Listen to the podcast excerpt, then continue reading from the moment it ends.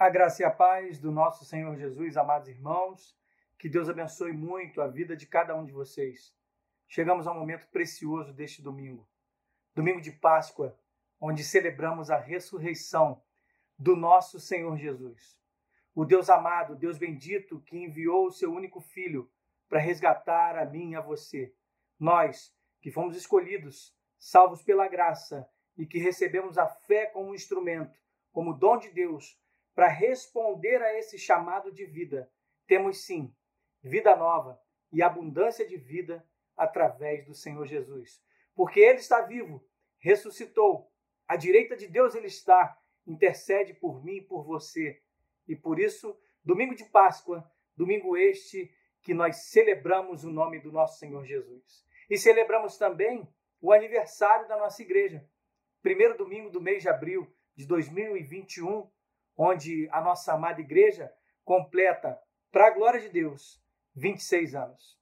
26 anos de vitórias, 26 anos de lutas para chegar até aqui. Mas Ebenezer, até aqui, nos ajudou o Senhor. Parabéns, Igreja Presbiteriana do Jardim Guanabara. Parabéns a você, meu amado irmão e minha irmã que faz parte desse corpo, não importa quanto tempo, mesmo aqueles que estão há muito tempo e que são fruto bendito desse Jardim Guanabara, mas se você chegou há poucos meses, há poucos dias, você faz parte de um jardim de oração, um jardim que é a igreja, corpo de Cristo, maravilhoso, que se chama Igreja Presbiteriana do Jardim Guanabara. Parabéns, que Deus abençoe muito a nossa amada igreja.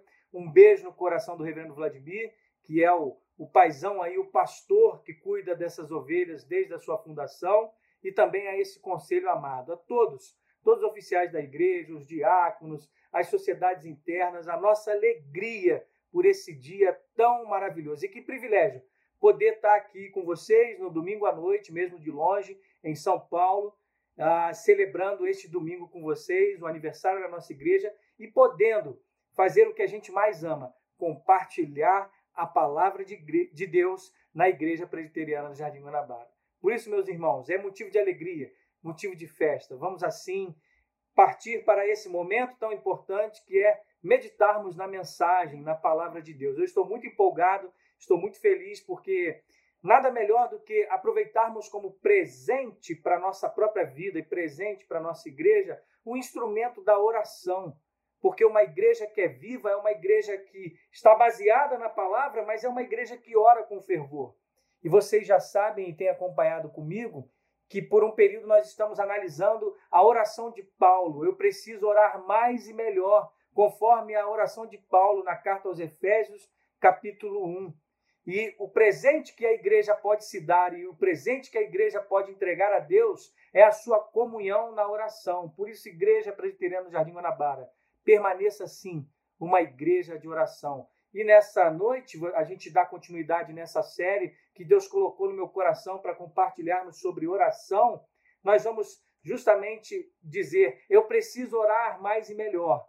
E a minha oração precisa da esperança. A nossa oração precisa estar focada na esperança que é Cristo Jesus. Por isso eu quero lhe convidar na carta aos Efésios, capítulo 1, no versículo 18 onde Paulo vai especificar. Eu não vou ler a perícope completa, porque já temos lido essa perícope nas, nas mensagens anteriores dessa série sobre eu preciso orar mais e melhor.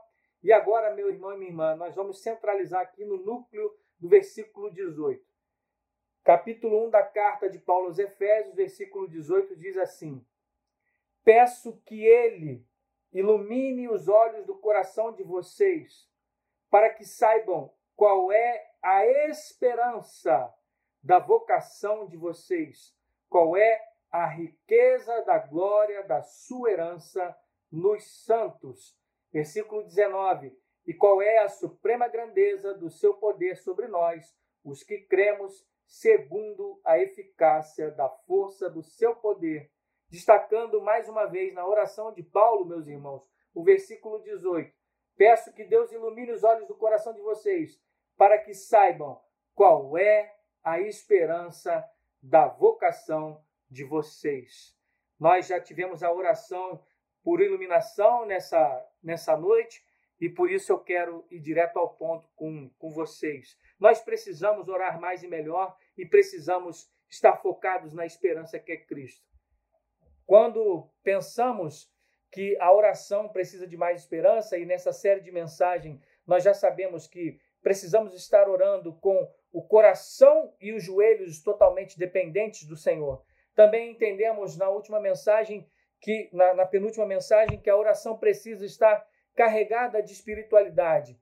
E na última mensagem nós de forma focada e piedosa, tendo assim os olhos do coração abertos, precisamos ter o conhecimento de Deus para que a oração também tenha, tenha o foco em Cristo Jesus. E agora adentramos nessa parte da oração de Paulo, em que podemos chamar de a certeza do crente. E a certeza do crente é a esperança em Cristo. É por isso que, meu amado irmão, como introdução nesse momento agora, eu quero dizer para você, minha irmã, que muitas vezes usamos o, o verbo esperar num sentido incerto, de incerteza mesmo. Do, do, por exemplo, podemos usar assim: é, eu espero não ter que sair hoje por causa dessa pandemia. Eu espero que não chova amanhã. Eu espero que o diretor daquela instituição finalmente me atenda. Ou seja, o verbo esperar ele é usado muitas vezes sem nenhum senso de confiança. Mas a Bíblia, como um todo, quando ela usa o verbo esperar, e na verdade o seu substantivo esperança, não há nada de incerteza nisso. Quando a, a Bíblia usa a esperança, não há incerteza. Pelo contrário, é uma certeza concreta, porque o Senhor, usando a vida de Paulo, acabou de nos dizer que ele deseja que saibamos que esperança é essa, a qual ele nos chamou, que é a esperança da nossa vocação. Eu e você fomos chamados nesta Páscoa, através da cruz de Cristo, do seu sangue derramado e da sua ressurreição, para proclamarmos ao mundo, através da nossa oração: Eu creio nessa esperança. Conhecer a esperança, meu amado irmão, é ter a segurança sobre a realidade da qual você ainda não experimentou completamente, mas que não é algo duvidoso, mas é algo que foi prometido pelo Deus da verdade, o Deus que não é homem para mentir. É uma esperança real, verdadeiramente segura. É uma esperança que traz essa segurança não porque foi o homem que prometeu, mas porque é baseada no conhecimento do próprio Deus. E esse Deus que de antemão nos conheceu e nos chamou antes da fundação do mundo, ou seja, Deus nos predestinou para essa esperança, conforme Romanos 8, 29, na parte A, para que nós tivéssemos essa esperança na imagem, ou seja, nós tivéssemos a esperança de sermos iguais ao seu Filho Cristo Jesus, esperança da glória, eu não me canso de dizer isso. E, e próprio Paulo em Filipenses 1 vai dizer: Estou certo de que aquele que começou a boa obra em vocês há de completá-la até o dia de Cristo Jesus. Ou seja, a Páscoa, como presente para a igreja do Jardim Guanabara nesse domingo, traz essa esperança, meu amado irmão e minha irmã. Cristo vai voltar e ele prometeu isso, ele ressuscitou. E porque ele vive, como cantamos, podemos crer no amanhã. Então, Paulo está dizendo na sua oração é, aos cristãos de Éfeso o seguinte: Eu oro para que saibam qual é a esperança da vocação de vocês. Paulo aqui, ele não está dizendo sobre simplesmente um conhecimento intelectual, mas ele quer dizer tanto o conhecimento intelectual quanto as experiências concretas que você vai viver na sua vida de peregrinação por este mundo até chegar à Nova Jerusalém. Ou seja, as suas experiências como cristão serão experiências concretas que vão absorver o conhecimento dessa esperança. A esperança, ela é objetiva.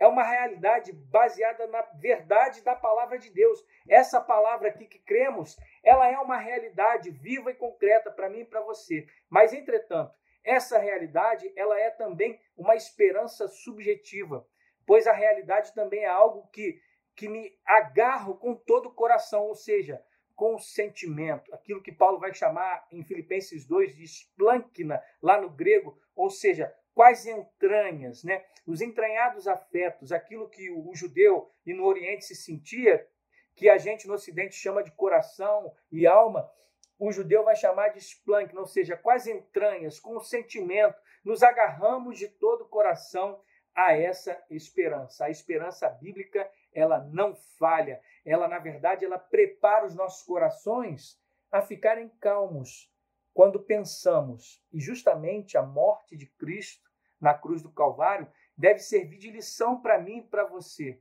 Porque quando você pensa diante de uma pandemia como essa que estamos vivendo, e, e, é claro, meu amado irmão e minha irmã, eu já perdi muitos colegas pastores, tanto em Porto Alegre quanto em Curitiba, em outros lugares desse Brasil, cristãos têm falecido, mas o mais importante não é a pandemia em si, não é a morte de George Floyd, que era um cristão e que infelizmente foi assassinado, mas ele era um cristão que pregava para que os jovens saíssem da criminalidade e das drogas. Mas George Floyd fechou os olhos, assim como eu e você vamos fechar um dia, assim como todas as pessoas podem um dia, seja pela pandemia ou qualquer outro tipo, quando o Senhor chamar, a realidade vai se fazer presente quando nós estivermos colocados diante do nosso Deus, ao fecharmos os olhos nessa terra e abrirmos na eternidade, de que lado você vai estar? Do amor de Deus ou da sua justiça que condena o pecado? E a Bíblia vai dizer que o salário do pecado é a morte, e depois dessa vida só há dois tipos de possibilidade: ou você vai viver eternamente, ou você vai morrer para a eternidade. Por isso, meu amado irmão, a esperança bíblica significa que os nossos corações devem responder aos nossos pensamentos da nossa própria morte dessa seguinte maneira: Jesus ressuscitou, a minha fé está nele, ele é a minha esperança. E assim como ele fez a obra na cruz do Calvário e na ressurreição, deixando o túmulo vazio, ele vai completar essa obra da ressurreição também, quando eu e você fomos chamados. Por isso, em primeiro lugar, Nessa noite, você precisa saber dessa esperança. Esperança. Você conhece essa esperança ou não conhece? Você conhece a esperança da palavra de Deus ou não conhece essa esperança? Por isso que eu vejo nitidamente, meu amado irmão e minha irmã, quando a gente participa de funerais cristãos. Funerais são momentos em que as pessoas estão ali face a face com a mortalidade. É um momento que não há para onde você fugir, a não ser que você saia correndo do velório, a não ser que você saia correndo do cemitério. Mas é um momento que estamos face a face de duas formas, ou com a esperança ou com o desespero. E por isso que você precisa ter a certeza da salvação e ter essa esperança em Cristo Jesus. Porque esse é um momento muito singular quando todos nós encaramos um momento fúnebre, um momento com a mortalidade. Normalmente, nos ofícios fúnebres né, cristãos, algumas palavras e textos bíblicos são citados como exemplo. Por exemplo, quando a gente cita lá Gênesis 3,19: No suor do seu rosto você comerá o seu pão até que volte à terra, pois você dela foi formado, porque você é pó e ao pó voltará. Ou seja, essa é uma palavra que nós dizemos naquele momento que está se cumprindo a palavra do Senhor. Mas é uma palavra de esperança também, quando nós lemos João 11, 25, eu sou a ressurreição e a vida. Quem crê em mim, ainda que morra, viverá. Porque se vivemos, é para o Senhor que vivemos, se morremos, é para o Senhor que morremos. Quer, pois, vivamos ou morramos, somos do Senhor. Romanos 14, 8. Ou seja, a palavra de Deus nos dá a esperança quando enfrentamos a morte, quando enfrentamos a mortalidade, quando nos percebemos por exemplo, no momento fúnebre, no ofício fúnebre diante de um cemitério.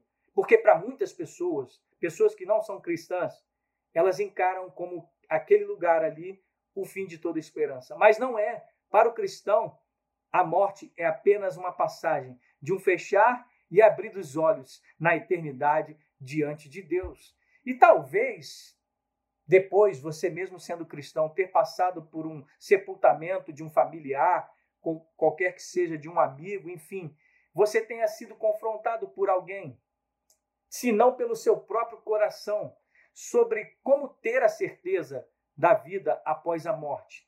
Como é que isso funciona? Alguém pode ter te perguntado. Como se tem uma segurança numa esperança como essa? Afinal, para o mundo, a esperança não é algo seguro, mas é algo que talvez possa acontecer, daquela subjetividade que eu falei do uso do verbo. Eu espero que isso não aconteça quando não há nenhum senso de esperança, nessa esperança que o mundo coloca como uma simples fezinha. É, Pode ser que aconteça alguma coisa, mas o que todos precisam saber diante da realidade da morte é que a esperança que Jesus nos fornece é totalmente diferente da esperança mundana, meu amado irmão. A esperança do reino de Deus se refere a uma realidade que é absolutamente garantida, mas que ainda não foi completamente experimentada, ou seja, é o já e ainda não. Por isso que a nossa esperança é essa. Nós estaremos todos juntos um dia com Cristo no novo céu e na nova terra, ressurretos pelo poder da Sua palavra, que nos chamará e nos levantaremos dos nossos túmulos, ressuscitaremos com Cristo Jesus. Assim, com base nessa esperança, de posse dessa certeza da ressurreição, porque Cristo ressuscitou na Páscoa, é que podemos nos aproximar sem medo do dia da nossa morte. Sem medo, meu irmão. Não tenha medo, minha irmã, do dia do seu falecimento. Não queira colocar isso como algo que tem que ficar escondido numa prateleira, numa prateleira bem longe, lá no fundo do seu coração. Mas saiba, ó morte, onde estão os seus aguilhões? Porque eles foram quebrados pelo Cordeiro de Deus, o leão da tribo de Judá, quando urrou ali a esperança da vida e o fôlego retornou ao ressurreto, ao redivivo Cristo Jesus, o túmulo ficou vazio. Por isso que eu e você podemos enfrentar a morte, como Paulo desejou enfrentar também quando disse: A morte para mim é lucro, porque eu estarei com o meu Senhor.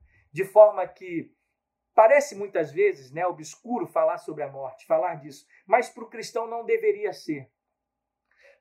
Paulo, meu irmão e minha irmã, orava incessantemente para que essa esperança fosse vívida no coração dos Efésios. E essa deve ser a nossa oração também. A nossa oração deve ser carregada de espiritualidade e carregada de foco nessa esperança.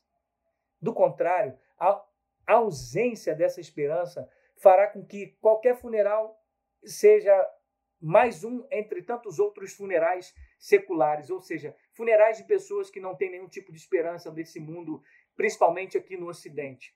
Funerais sem esperança onde toda expectativa parece se encerrar ali naquele local, na morte. Quero dizer para você que nós temos vivido dias bem polarizados. Nunca, nunca, em outro tempo, a política dividiu tanto quanto dia de, os dias de hoje dividem. Nunca se falou tanto, por exemplo, em diferença nas gerações como baby boomers, geração X, millennials ou Y, né? ou a geração Z e agora a geração alfa.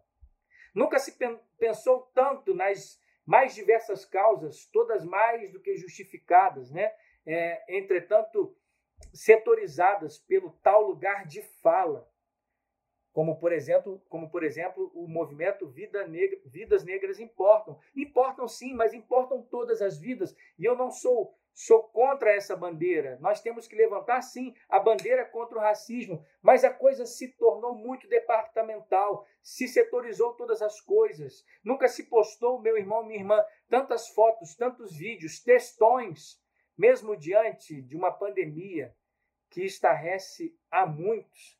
Nunca se desejou, se desejou tanto a saúde como as pessoas desejam agora. Nos, mais, nos seus mais diversos níveis de solução de prevenção, como vacinas, remédios, se discute por causa de tudo, se as vitaminas e suplementos, se, se, se o kit prevenção ele vale a pena, e os exercícios que devem ser feitos em casa. As pessoas estão buscando saúde a todo tipo, a todo peso, em casa e numa escala para tentar voltar contra essa pandemia de uma maneira que as pessoas se sintam segura, seguras. As pessoas querem até voltar para a academia, né? aquela academia Smart Fit que estava paga lá o ano todo, agora nunca se falou tanto. Ah, se eu pudesse recuperar o meu fôlego. Esse fôlego que é tão temido se perder quando se fala em Covid, quando se fala em ir para o hospital e ficar entubado. Mas eu digo para você, o maior fôlego de vida que o homem pode ter é a esperança do ruar, desse sopro, do pneuma de Deus, o seu espírito de vida que ele sopra em mim e você, quando ele nos conquista pela cruz sublime, que gentilmente nos chama, nos atrai pelo seu amor, ainda que os meus olhos fechem nessa terra, eu vou respirar de novo ao lado do meu Senhor e de todos aqueles que foram chamados em Cristo Jesus. Por que tanta divisão, meu irmão e minha irmã? Por que tanta separação? Por que tanta departamentalização da vida? Por que a humanidade, que deveria usar da mutualidade, se torna cada vez mais egoísta e hedonista? É por causa da morte. Todos têm o medo de morrer. Sim, cada uma dessas atividades que eu acabei de citar, elas são de atitude muito individualistas. É uma tentativa de negar a realidade da morte quando eu me associo a um partido, quando eu proclamo uma bandeira de determinado setor da sociedade, quando eu quero simplesmente dedicar a todo custo a minha vida ao hedonismo, ao prazer, à, à beleza de se ter um corpo saudável e toda a prática que a medicina pode trazer em relação a isso, isso acontece porque na morte por si só não há esperança e as pessoas se agarram a todo tipo de bandeira e aquilo que possa lhes dar alguma esperança. São coisas que prometem, mas não cumprem. Porque toda vez que você, por mais que pense que chegou naquele objetivo dessa bandeira que você levanta pela sua vida, seja a sua carreira, seja a sua profissão, os seus estudos, a sua família, a sua saúde, a sua malhação, seja lá o que for, essas coisas elas vão trazer muitas vezes na finitude do seu tempo uma decepção muito grande, porque elas não renovam a esperança do ser humano. A morte tira a esperança da vida, porque ela promete e mostra o fim da linha de tudo nesse tempo, nessa terra. Por isso, meu querido e minha querida, nenhuma realização ou acúmulo de títulos, de bens, de riquezas pode sobreviver à finitude da morte. Um dia já disse alguém: caixão não tem gaveta. E não tem mesmo. Por isso, a pergunta é: onde está a sua esperança? Você conhece a esperança de Cristo Jesus ou não conhece a esperança da palavra de Deus? Como Paulo explica em Efésios 2, versículo 12, sem o evangelho nós ficamos sem a esperança e sem Deus no mundo porque nós estávamos mortos nas nossas transgressões e nos nossos pecados. Por natureza, nós éramos considerados filhos da ira, como o restante da humanidade. É só você conferir lá, Efésios 2, de 1 a 3. Em meio ao caos da desesperança nessa pandemia, uma humanidade que muitas vezes se encontra sem Deus, a palavra final é sempre esta para mim e para você, crente em Cristo Jesus. Mas Deus Diga sempre isso. Mas Deus, Deus é soberano. Que palavras maravilhosas e cheias de esperança. Porque Paulo vai dizer em Efésios 2, de 4 a 5, o seguinte: Mas Deus, sendo rico em misericórdia, por causa do grande amor com que nos amou, e estando, estando nós mortos nas nossas transgressões, nos deu vida juntamente com Cristo. Pela graça vocês são salvos. Repita isso. Pela graça eu sou salvo. Nós somos salvos pela graça de Deus. Mas Deus, quando o mundo diz que não, a palavra de Deus diz sim. Deus ele dá a esperança de uma nova vida e de vida eterna através de Cristo Jesus. Por isso que sem Deus, sem esperança. A esperança do evangelho, ela é real e certa e ela precisa ser abraçada por você, meu amado irmão, tanto emocionalmente quanto entendida intelectualmente. Então a pergunta é: você tem essa esperança? Você ora para que essa esperança seja sólida no, no seu coração e no meu coração? Por isso, deixe com que as esperanças que Deus providenciou nas bênçãos das regiões celestiais tomem conta do seu coração. É a esperança da vida eterna com Deus, é a esperança de novo céu e nova terra, é a esperança de participar das bodas do Cordeiro, é a esperança de não mais morte, não mais choro, não mais guerra, não mais doença. Essas são as esperanças prometidas nas bênçãos espirituais em Cristo Jesus, das regiões celestes, que Paulo vai nos dizer. Então, deixe que isso tome conta de você, da sua mente, de tal forma que essas coisas se tornem íntimas da sua vida que a sua vida pessoal, não a instituição, não é a igreja, não é a religiosidade, não é uma propaganda de vida espiritual que vai trazer algum tipo de escape para sua consciência aliviada em meio às decepções desse mundo, meu irmão e minha irmã, mas são as bênçãos em Cristo conquistadas na Páscoa, conquistadas na cruz do Calvário, é que precisam ser de uma forma personalíssima, uma esperança real e concreta para você. Porque, em segundo lugar, você vai viver para sempre. Você precisa conhecer essa esperança e você precisa saber: a vida não termina nesse mundo. Você vai viver para sempre. Vale a pena a gente ir direto e ser direto nesse ponto. Porque no Ocidente nós estamos repletos e, e cheios de pessoas que se dizem cristãs, mas que não conhecem nada a respeito dessa esperança. Elas se satisfazem com uma esperança, na verdade, cheia de incertezas sobre o que será após a morte como se talvez pudesse haver um, um tipo de roleta russa, ou se pudesse haver até mesmo uma catraca, uma porta automática para o céu, que talvez pelo seu esforço próprio, que talvez pela sua bondade, você possa chegar lá no céu. Não é assim. E muitas pessoas vão dizer: pode ser que seja assim, pode ser que é, Deus é um Deus muito bonzinho. Meu irmão e minha irmã, Deus não é Papai Noel que no final vai presentear todo mundo. E você vai viver uma vida solta, leve por aí, ao seu bel prazer e achando, pode ser, pode ser que aconteça de Deus, Deus me chamar para o céu. Não é assim. Deus chama para que você tenha vida transformada, nova vida. E pode ser que alguém esteja assistindo essa mensagem agora e você mesmo pense assim: então, a minha pergunta é para você que está nos assistindo ou nos ouvindo.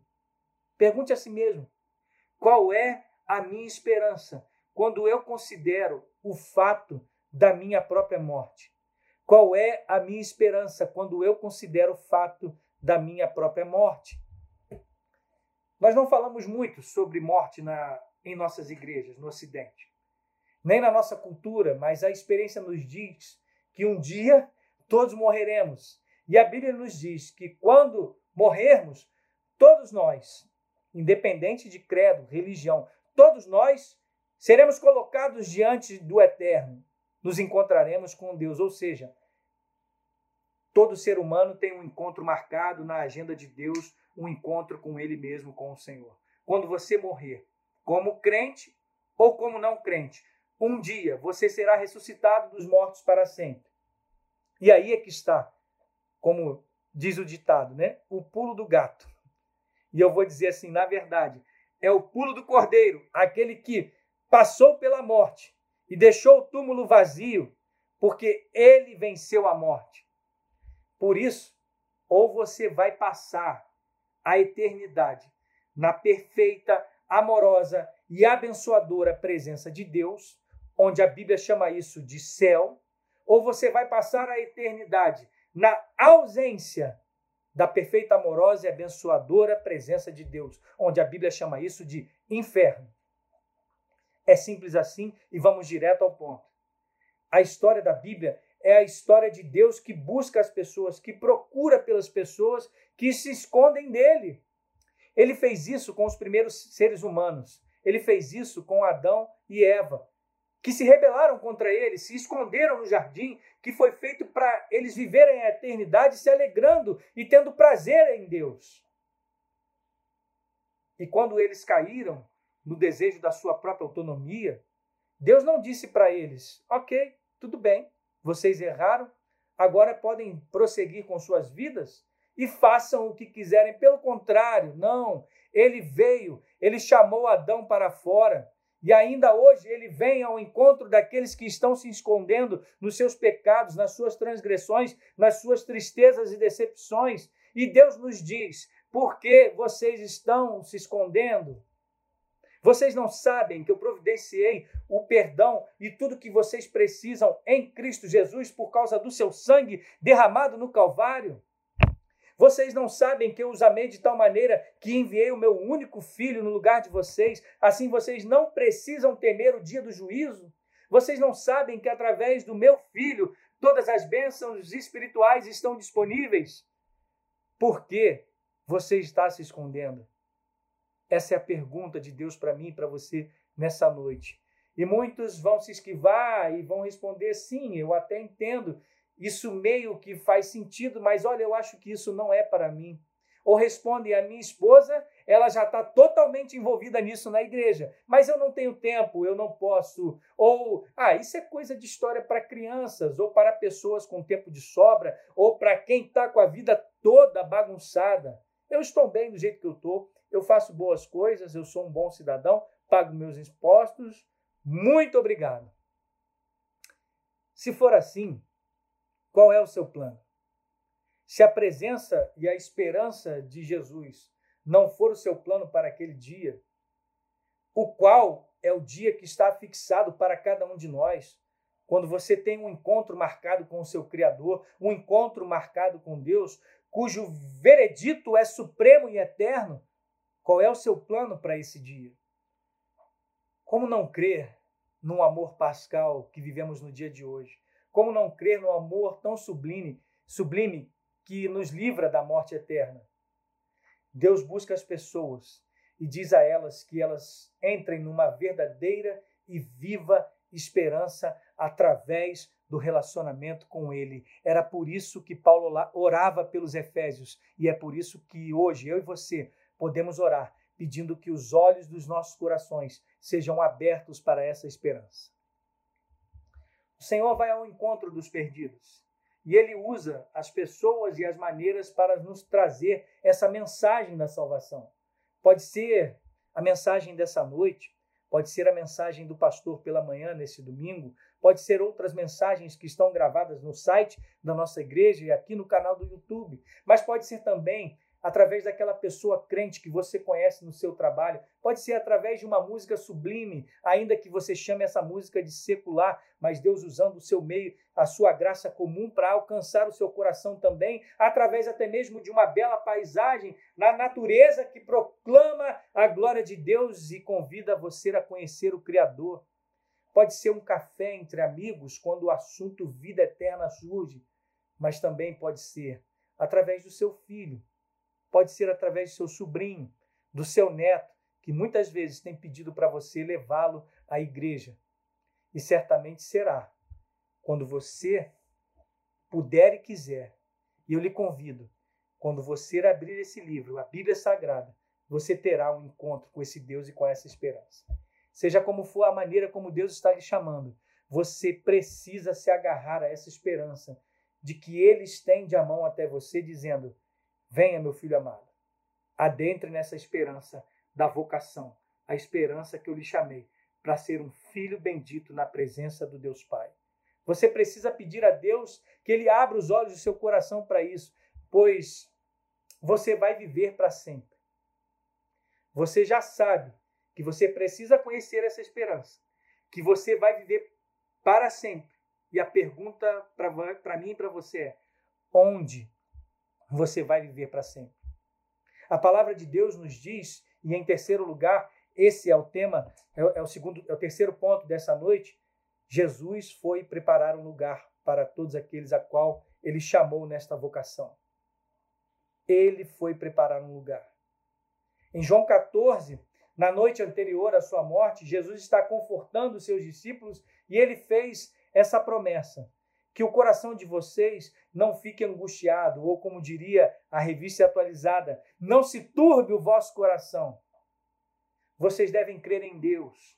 Creiam também em mim. Na casa de meu pai há muitas moradas. Se não fosse assim, eu já lhes teria dito, pois eu vou preparar um lugar para vocês. Quando Cristo ressuscita e depois de 40 dias ele é assunto aos céus, ele foi preparar um lugar. E a promessa continua: e quando eu for preparar um lugar, voltarei e os receberei para mim mesmo, para que onde eu estou, vocês estejam também. João 14, de 1 a 3 são os versículos. Não existem palavras que dão mais esperança e segurança do que estas palavras. Leia, leia, leia e releia João 14, meu amado irmão irmã. Jesus foi preparar um lugar para mim e para você, e ele voltará para nos buscar para ele. Essa é uma promessa e uma esperança que todos nós podemos confiar.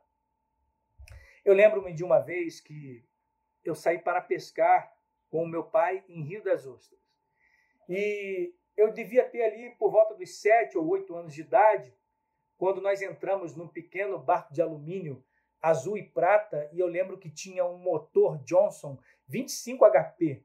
A minha memória é um pouco boa para essas coisas. E ali, quando avançamos mar adentro, chegamos diante do mar aberto, na verdade, de repente, por conta dos ventos que batiam ali naquela, naquele mar, as ondas começaram a crescer. E cresceram bastante, irmãos, a ponto de o barco se inclinar muito para subir e descer aquelas ondas. Era algo impressionante. Quando eu olhava para cima assim, eu estava subindo um paredão com o meu pai, um paredão de água, aquela onda, e descia com aquele barquinho minúsculo e o motorzinho Johnson tentando vencer aquelas ondas. Meu pai, Paulo Lacerda, quem eu amo muito, ele percebeu que eu estava com medo. E o meu pai me fez uma promessa. Ele disse assim: Filho, vai ficar tudo bem. O papai está aqui no barco. E já vai passar. Essas ondas vão passar. E nós vamos voltar para casa. Na mesma hora, meu irmão e minha irmã, o meu medo passou.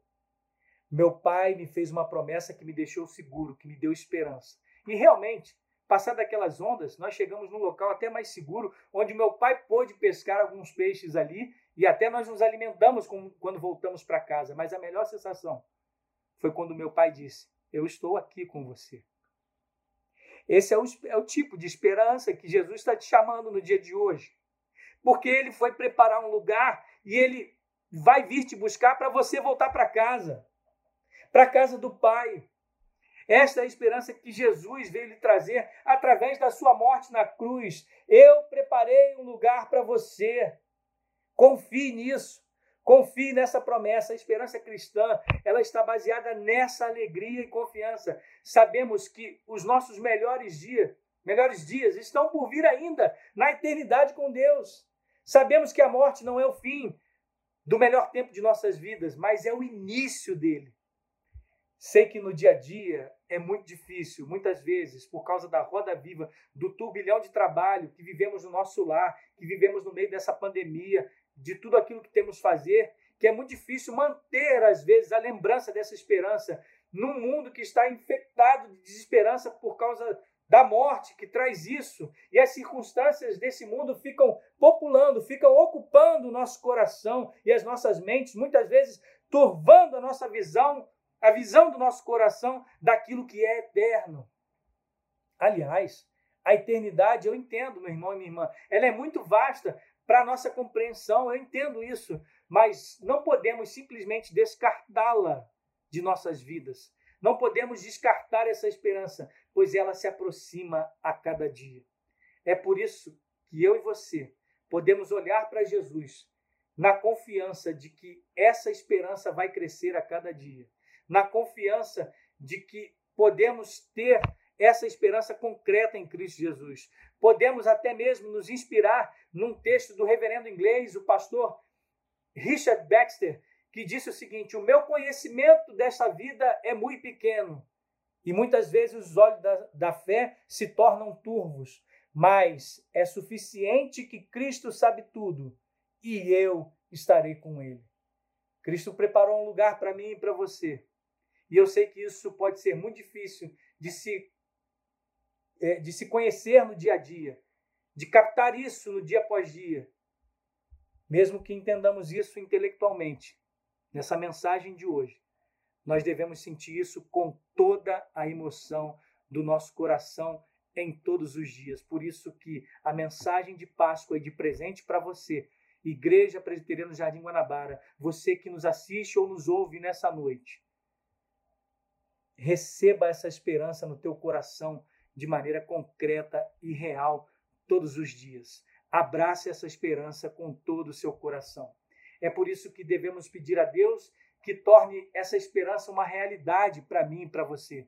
É por isso que também podemos pedir a Ele que traga essa realidade aos nossos cora corações todos os dias, mas também traga essa realidade ao coração, aos corações daqueles que estão ao nosso redor pedir para que essa realidade chegue no coração da minha esposa e dos meus filhos, dos meus pais, na família maior, dos nossos parentes, dos nossos amigos e aqueles que estão no nosso trabalho, que estudam conosco, enfim, que essa esperança chegue ao coração de todos aqueles que estão perto de nós, ou seja, do nosso próximo, que pode ser uma pessoa na fila do banco, que pode ser a caixa do supermercado, que pode ser o frentista do posto. Saia, ore e viva e compartilhe essa esperança. Ore para que Deus é, ele coloque em você o foco nessa esperança. Ore para que Jesus Cristo seja sempre a esperança suprema do seu lar, que a sua família e que todos aqueles que você conhece possam ter essa esperança arraigada no, no, no seu coração.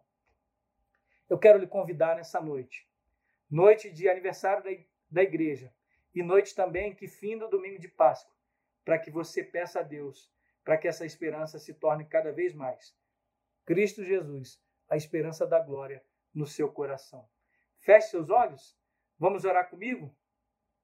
Bendito Deus e amado Pai, em primeiro lugar eu quero te pedir perdão, porque muitas vezes as incertezas e as tristezas e as decepções desse mundo, elas me colocam muito medo.